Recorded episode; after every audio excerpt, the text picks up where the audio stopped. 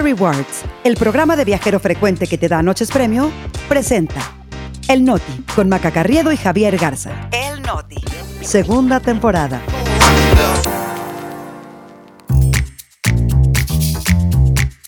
Es lunes 29 de enero, yo soy Javier Garza. Yo soy Maca Carriedo, este es el Noti. Y nosotros aquí estamos. Corte a lista revés a reformas de aeropuertos, aerolínea y salud. Nayib Bukele buscó pactar con Cártel Jalisco Nueva Generación. Hombre abre puerta de emergencia en avión de Aeroméxico y los pasajeros lo defienden. El Noti con Maca Carriedo y Javier Garza. Noticias para llevar. Rápido, al grano y divertido. Segunda temporada. El Noti. Aquí estamos.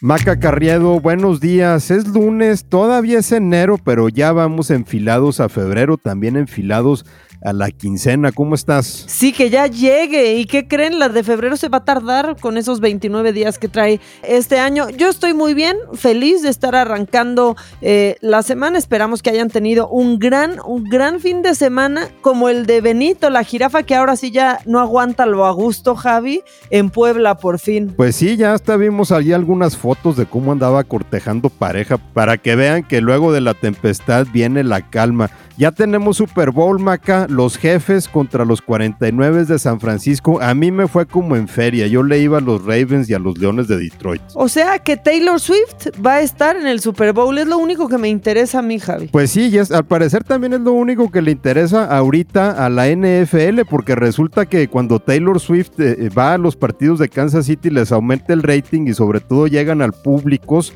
sobre todo mujeres que normalmente les vale el juego. Exactamente, y de mí no vas a estar hablando, Javi. Bueno, vámonos rapidísimo ya con la información, no rápido, pero sí muy puntuales. Antes les decimos que compartan este podcast eh, con todos sus conocidos y dejen sus cinco estrellitas en cualquiera de las plataformas por las cuales nos estén escuchando. Y arrancamos este noti, Javi, con una noticia realmente grave, porque resulta que los pacientes con cáncer que reciben radioterapia en el seguro Social deben esperar hasta 11 meses para poder acceder a este tratamiento. Esto según una investigación del Reforma, pero no crean que son datos del periódico, sino que son del propio Seguro Social y aparecen en un documento que se llama Programa Nacional de Adquisición de Aceleradores Lineales 2024. Sí, porque luego dicen que aquí es una campaña de los adversarios del gobierno, y pero no es como que fueron reporteros del periódico les preguntaron a tres personas que estaban afuera de una clínica. O sea, es un documento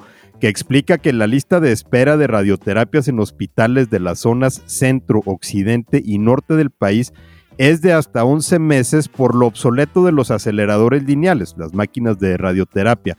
Algunos datan de 2012, eh, el software de los equipos no está actualizado y el uso continuo y con horario extendido pues ya les provoca fallas y deterioros. El Seguro Social tiene solamente 30 aceleradores lineales en todo el país. Esto quiere decir que hay uno por cada 4 millones de habitantes, cuando la recomendación de la OMS, de la Organización Mundial de, la Salud, es que se tenga uno por cada millón de, de personas, Javi.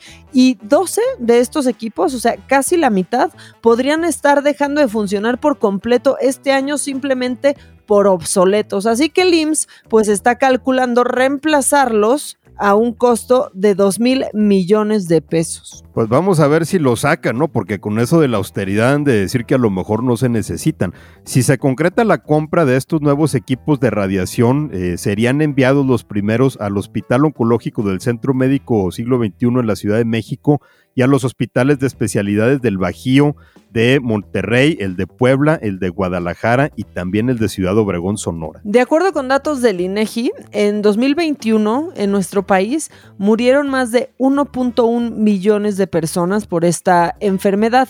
También el mismo instituto indica que de acuerdo con información preliminar, en el 2023 fueron los tumores malignos la tercera causa, tercera causa más común de fallecimientos tanto en hombres como en mujeres, Javi. Y si esto no es un escándalo, yo ya no sé qué pueda ser escandaloso eh, con respecto a la salud pública en nuestro país. ¿eh? Y el Seguro Social es la institución que más atenciones contra cáncer y más tratamientos contra cáncer da en, México. Entonces, el hecho de que tenga la infraestructura tan deteriorada, pues por supuesto que tiene un impacto desmedido en la población que padece la enfermedad. Ahora nos vamos a la Suprema Corte Maca, en donde hay tiro, va a haber polémica seguramente, porque cuatro ministros alistan proyectos que caminan hacia el mismo lugar, que es echar abajo 11 reformas impulsadas por la 4T que fueron avaladas en el llamado Viernes Negro Legislativo en abril del año pasado. Leyes, por ejemplo, pues muy eh, queridas para el presidente López Obrador, como eh, por ejemplo el que da poder a los militares para controlar aeropuertos, el que les da la aerolínea, la nueva mexicana de aviación, también la extinción del INSABI y los cambios a la ley de minería. Y si a ustedes ya se les olvidó el Viernes Negro, pues aquí se los vamos a recordar, porque fue el 28 de abril del año pasado cuando la oposición tomó el Pleno del Senado acusando pues que no había diálogo ni consenso alguno en la toma de decisiones y entonces los legisladores de la 4T movieron la sesión a la antigua casona de Jicotencatl donde eh, pues la entonces senadora, ¿no? Xochil Gálvez quedó, se encadenó a sí misma, este, y pues finalmente ya los legisladores del, del oficialismo pues terminaron sesionando en el patio y ahí en friega aprobaron 20 reformas en un tiempo promedio de 12 minutos sin ninguna discusión. Es que Javi fueron a curso de lectura rápida de chiquitos. No, le dieron una definición completamente nueva a eso de legislar al vapor. Era tanta la prisa de Morena y de sus aliados para aprobarle las reformas al presidente que llegaron a extremos como poner firmas dudosas en los dictámenes, omitieron presentar los dictámenes al Pleno de Senadores de Perdido para que los leyeran y en un momento incluso registraron la presencia de 129 senadores cuando la Cámara consta de 128 porque votaron al mismo tiempo una senadora propietaria y su suplente. Y como era de esperarse, pues estas violaciones al proceso legislativo dieron pie a que las reformas pues fueran impugnadas por la Suprema Corte de Justicia de la Nación y hasta el momento los ministros Juan Luis González Alcántara, Margarita Ríos Farjat, Alberto Pérez Dayán y Jorge Pardo eh, pues ya presentaron sus proyectos donde ponen que 11 reformas de ese maldito Viernes Negro van a ser pues echadas para abajo. Eso es lo que proponen. Y no será la primera vez que la Corte eh, ve ese desaseo legislativo para echar abajo las reformas aprobadas ese día. Ya había tumbado, recordarán, la reforma electoral, el llamado Plan B electoral que salió de ese viernes negro, aquella que limitaba las facultades del INE y le recortaba el presupuesto. Eso fue en junio pasado y en ese entonces nada más las ministras Yasmín Esquivel y Loreta Ortiz votaron a favor de mantener la reforma y de hacer como que las, las violaciones al procedimiento eh, pues no eran causa para, para tumbarla. Eh, hasta Arturo Saldívar estuvo de acuerdo en aquel entonces que ese plan B electoral no se podía sostener. Oye, Javi, es que dicen que primero votó Loreta Ortiz y luego Yasmín Esquivel le copió, ¿verdad? Sí, claro, porque es lo mejor que sabe hacer la ministra Esquivel. Así es. Bueno, no existe fecha todavía para que comience la discusión, pero pudiera ser la semana del 9 de abril cuando, cuando arranque, este, pues pasando ya las vacaciones otra vez. Algunas de las reformas que quedarían desechadas podrían ser la nueva ley del CONACIT, donde los militares tienen pues un asiento en el Consejo, asignaciones ferroviarias indefinidas a militares para la operación del tren Maya, eh, cuando éste pueda operar bien, ¿verdad? También hay que decir eso, y cambios a la ley minera, entre algunas otras modificaciones, Javi. Ahora, de los cuatro ministros que mencionamos que ya entregaron sus proyectos, hay una quinta ministra que todavía no entrega el suyo, también relacionado con el Viernes Negro, y es Loreta Ortiz. Y aquí sí se pone interesante, porque Loreta Ortiz, pues es una de las que siempre le da por su lado al presidente y ella tiene en sus manos el tema de las reformas a las leyes de aeropuerto y de aviación civil que le dio a la Secretaría de la Defensa el control de aeropuertos y también que creó la nueva mexicana de aviación. Eh, también tiene la extinción del INSABI y su reemplazo por el IMSS Bienestar. Vamos a ver cómo decide Loreta Ortiz y si los ministros están de acuerdo en seguirla. Ahora, Javi, si tú y los que nos escuchan, y me incluyo yo también, pues andan bien confundidos sobre qué se vale y qué no en este periodo de intercampañas que acaba el 29 de febrero, pues aquí les queremos dar una especie de guía para que luego sepamos pues quién se está pasando de listo haciendo campañas que no se deben, porque de verdad con todo este adelanto y este cochinero, uno ya no sabe qué se puede y qué no, Javi. Vale mucho la pena un análisis que publicó Animal Político que recoge justo lo que la legislación electoral permite y prohíbe. Por ejemplo, es válido que funcionarios públicos de cualquier nivel hagan difusión de logros de actividad gubernamental siempre y cuando estos tengan carácter informativo también pueden participar en actos proselitistas, pero siempre y cuando sea en fines de semana, porque claro, eh, como el resto de la ciudadanía, tienen derechos políticos. Pero, sí, pero esto tiene un límite, ya que ningún funcionario público, desde el presidente, pasando por legisladores, gobernadores, hasta síndicos y demás, puede llamar a votar por algún candidato o candidata, porque eso es completamente ilegal. Y como decía aquel comercial, ahora sí que, pues acúsenlos con la FEPADE, que es la Fiscalía Especializada en Delitos Electorales, de la que solo nos acordamos, pues en época electoral Ahora, los servidores públicos tampoco pueden adelantarse a los tiempos de campaña como le hizo el gobernador de Nuevo León, Samuel García, cuando destapó a su compadre Jorge Álvarez Maínez. Y otra cosa que tienen prohibido también es difundir promocionales o spots en donde identifiquen o mencionen una candidatura o un partido para posicionarlo ante el electorado. Tampoco, por supuesto, pueden disponer de recursos públicos para apoyar a algún candidato o candidata o condicionar servicios públicos a cambio de votos. O sea, absolutamente todo lo que ha pasado, este Javi, evidentemente, pues tampoco pueden obligar a sus subordinados eh, a poner lana en alguna campaña, ¿no? Este, pero bueno, San Juana Martínez ya no ha dicho nada de lo de Notimex, así que no vamos a tocar ese tema. Ahora, en cuanto a candidatos y candidatas, en el periodo entre pre-campaña y la campaña no pueden hacer proselitismo. En el caso de Xochitl Gálvez, la, candidata eh, presidencial del Frente Opositor, pues estaría pisando un terreno bien delicado y espinoso, Javi, con eso de que quiere lanzar su propia conferencia mañanera, que estoy segura que es idea de Kenia López Rabadán, este, porque pues ella tenía su contramañanera que nadie veía pero si su equipo no le arma un esquema completamente pues blindado en lo legal, va a enfrentar a fuerza impugnaciones. ¿eh? Sí, lo último que quiere Xochitl Gálvez es pasarse la campaña atorada en tribunales justo porque alguien de su equipo metió la pata y la pusieron a hacer algo que no puede. Entonces, eh, sí, sí resulta bastante delicado esto que está tramando. Vamos a ver si le sale esa contramañanera. Ahora nos vamos hasta El Salvador porque el medio El Faro trae una nota bastante interesante. Allá revelaron que el presidente salvadoreño Nayib Bukele estuvo dispuesto a pagarle un millón de dólares al cártel Jalisco Nueva Generación para recapturar a uno de los más importantes jefes de la Mara, pero la negociación fracasó y de hecho todo en realidad era un fiasco. Gracias a este portal de investigación, Alfaro, ahora sabemos que al inicio de su gobierno, Bukele pactó con, con los Mara Salvatrucha para lograr una reducción de homicidios y como parte de ese acuerdo se liberó a Elmer Canales, alias el Crook.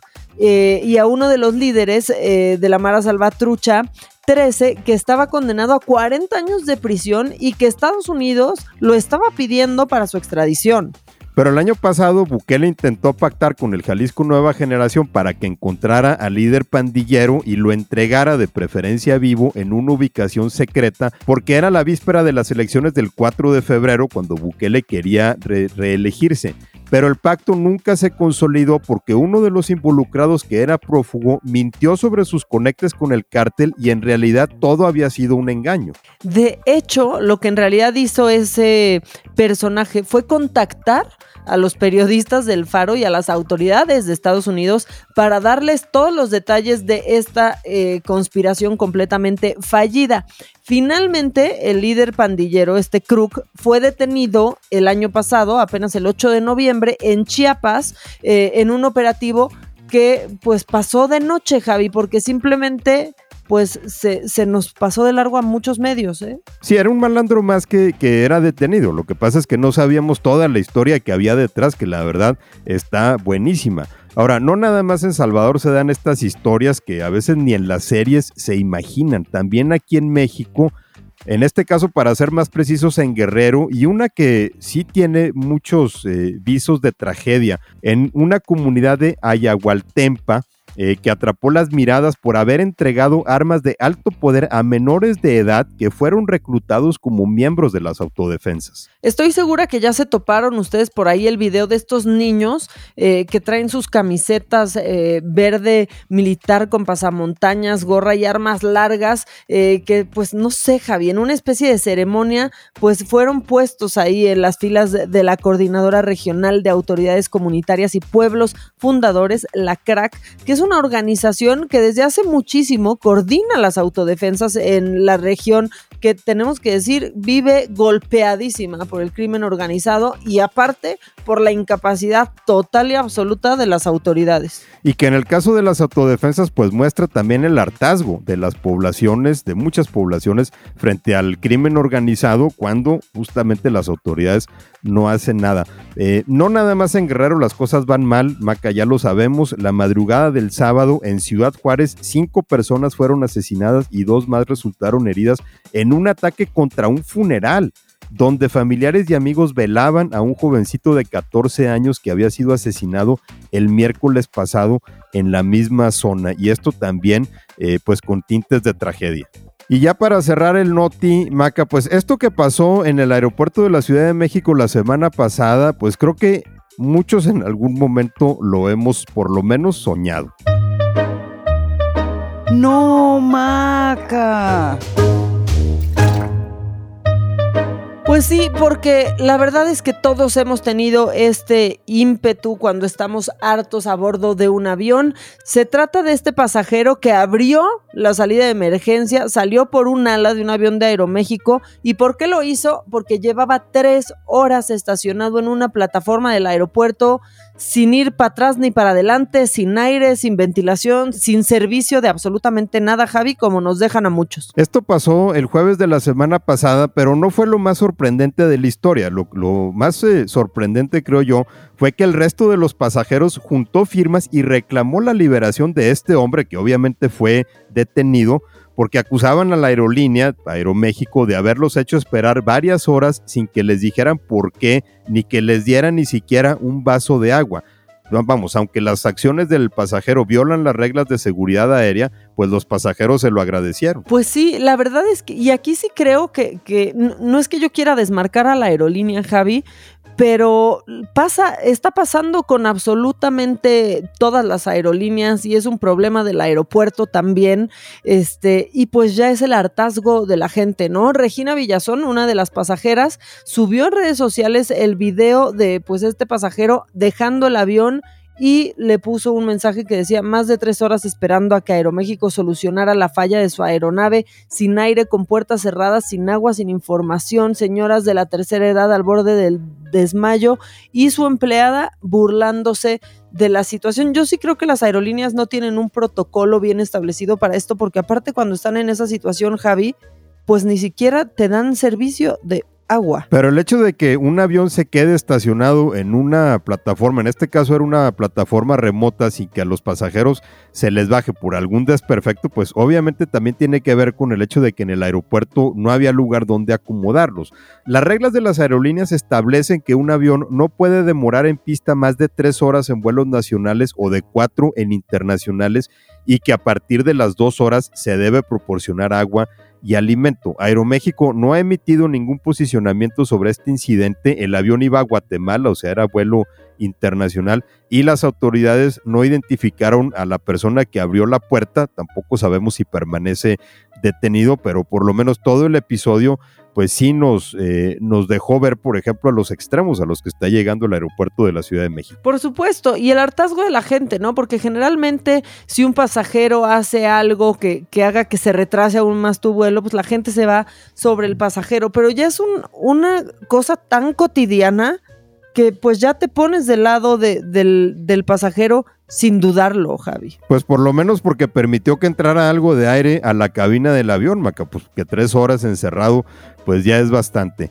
Pero vámonos, por lo menos no tenemos que volar el día de hoy, más bien vámonos a trabajar. Sí, porque ese pobre parece que se fue de Guatemala a Guatepeor, Javi. Quién sabe cómo le haya ido. Nosotros no queremos que se vayan a Guatepeor, queremos que tengan un gran inicio de semana y que los podamos acompañar nosotros desde hoy y hasta el viernes como cada semana. Si se quieren poner en contacto con nosotros, pues lo bueno es que sí tenemos en dónde, ¿no, Javi? A mí me encuentran en Twitter y en Instagram en arroba Jagarza Ramos. El otro día me regañaron por seguirle diciendo Twitter que ya le dijera X ahí en uno de los comentarios, pero no, yo sigo con que es el IFE, con que es Vancomer y con que es Twitter. Y Vital y Serfín, Javi. Bueno, este, a mí me encuentran en arroba maca-online. Que tengan un gran lunes. Sean fuertes, ya viene la quincena, aguanten, ustedes pueden.